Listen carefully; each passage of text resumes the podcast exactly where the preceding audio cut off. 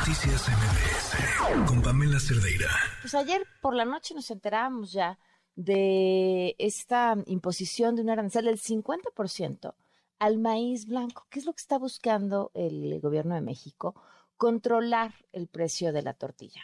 Entonces, este arancel es un arancel a la exportación para evitar o procurar que la mayor parte del maíz blanco que se exporta se quede en el país y así poder controlar el precio. O bueno, al menos esa es la intención con, con la que con la que viene este anuncio. Le agradezco muchísimo a Homero López, presidente del Consejo Nacional de la Tortilla, que nos acompaña en la línea.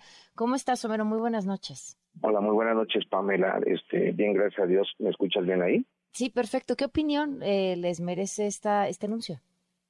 Bueno, mira, eh, yo creo que si la intención del señor presidente de la República es buena, pero no es, no es efectiva. ¿Por qué?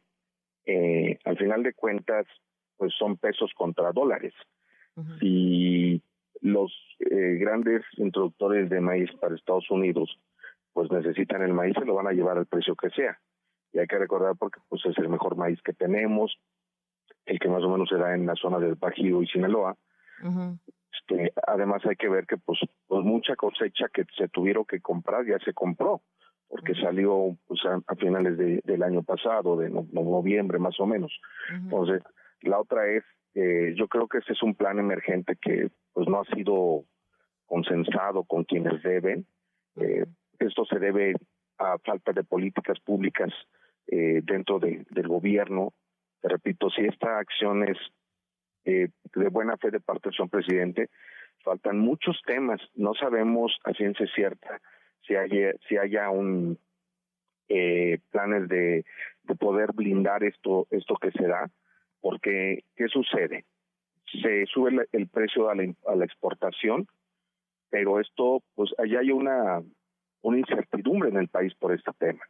Entonces, lo más probable es que grandes harineras y grandes comercializadoras empiecen a comprar maíz más de lo que normalmente compra y esto nos puede dar un tema de, desabasto, pero para eh, el pequeño comerciante, para la última cadena, para las tortillerías, por decirlo así, acaparamiento ante esta incertidumbre que pero, estamos... Pero ¿por qué empezarían a comprar más si en teoría pues habría una mayor oferta? Pues eh, yo creo que detrás de esto las grandes empresas pues tienen gente que está analizando eh, por qué se da esta situación, también la entrada del maíz transgénico y demás. Y yo no creo que este sea un tema emergente, pero sin duda alguna esto puede llegar a un acaparamiento por parte de grandes comercializadoras de maíz aquí mismo en México, ¿sí? Entonces, porque ha pasado en otros pero, Pero, perdón que insiste en la pregunta, pero es que no, pero, o sea, sonaría lógico si fuera así al revés, pero más bien lo que están haciendo es evitar que salga. Si evitas que salga y tienes una importación y tu producción para exportar no se va, ¿cómo, por qué habría que querer alguien acaparar si lo que tienes es más de lo que normalmente tendrías? Porque realmente no sabemos cuál, cuál es el futuro de, de los precios. Porque hay gente que al final de cuentas se va a llevar el maíz al precio que sea. Lo que van a hacer es pues aplicarlo esto a los productos que se, que se tenga que aplicar. Pero sin duda alguna, pues esto causa una incertidumbre. Cuando hay una incertidumbre, pues eso es como cuando hay las compras de pánico, ¿no?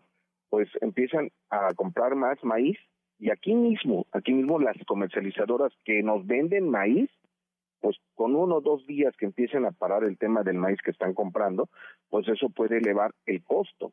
También. ¿Cuándo, cuándo, eh, cómo es la, la, cuál es la temporalidad de, si existe, de, del maíz que se exporta?